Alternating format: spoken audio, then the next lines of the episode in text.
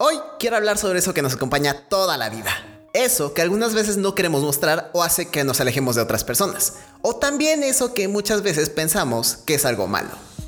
Así que el día de hoy hablemos de las emociones. ABC el adolescente, episodio 276.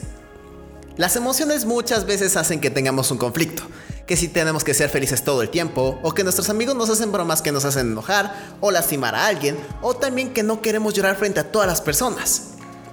Pero lo cierto de todo esto es que todas las emociones son por algo y no tiene nada de malo el llorar, o estar enojado, o estar triste. Porque somos seres humanos y cada una de las emociones que tenemos son por algo que percibimos o también cuando nos despertamos de una u otra forma. Yo sé lo difícil que es llorar frente a las personas, o explicar que estás enojado, o el mismo expresar nuestras propias emociones. Tal vez pienses que expresar tus emociones te vuelve a alguien más vulnerable, o que la gente podrá lastimarte mucho más fácil. Pero lo que yo te puedo decir desde mi experiencia es que sucede todo lo contrario.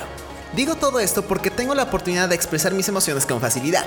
Hay días en los cuales me siento indiferente, o hay días en los cuales tengo ganas de llorar, y también días en los cuales despierto alegre. Esto no tiene nada de malo, porque somos humanos, y es aún menos raro porque somos adolescentes. No niego que las hormonas en algún momento van a hacer alguna de las suyas para que nos sintamos de alguna forma en específico.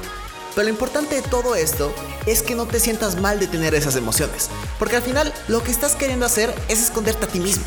Suena algo oscuro esto, pero es cierto cuando nos avergonzamos de que somos unas personas bastante alegres o también cuando nos sentimos avergonzados de que somos tristes y nos quedamos con ese sentimiento durante esos días. O igual no queremos que nadie sepa de ellos.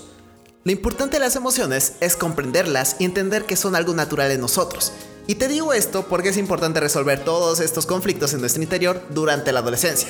Va a ser un problema que si no lo resolvemos justo ahora, va a ser un problema que lo vamos a vivir toda la vida.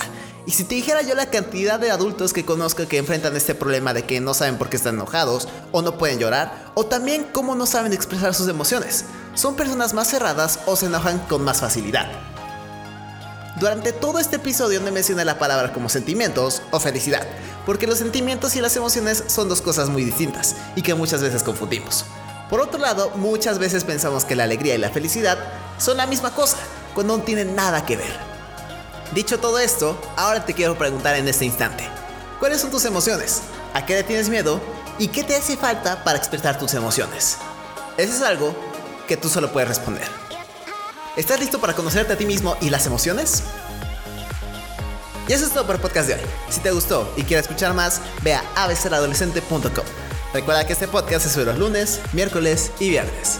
Además, si estás en Morelos, ¿qué esperas para ir a mi espacio? El lugar único y especial para que sea de una forma inesperada y realmente especial. Yo soy Andrés y recuerda que cada una de las emociones son por algo y cada una de esas emociones son algo que te caracteriza. Así que vive, conócelas y conócete a ti mismo.